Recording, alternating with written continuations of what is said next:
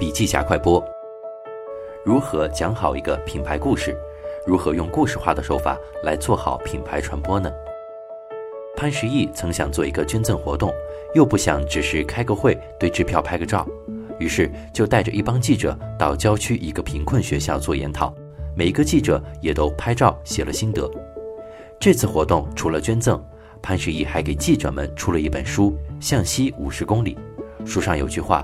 从中国任何一个财富中心向北或向西走五十公里，你都会看到贫穷，只有善良是不够的。这就是一个经典的用故事引爆品牌传播的案例。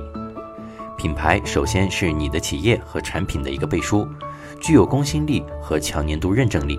在达到这个力度前，你的企业首先要生产注意力。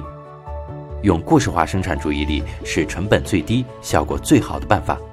同时，在提炼自身优点和搞定媒体上，借用第三方力量时，要特别注意传播的属性，不要掉进坑里。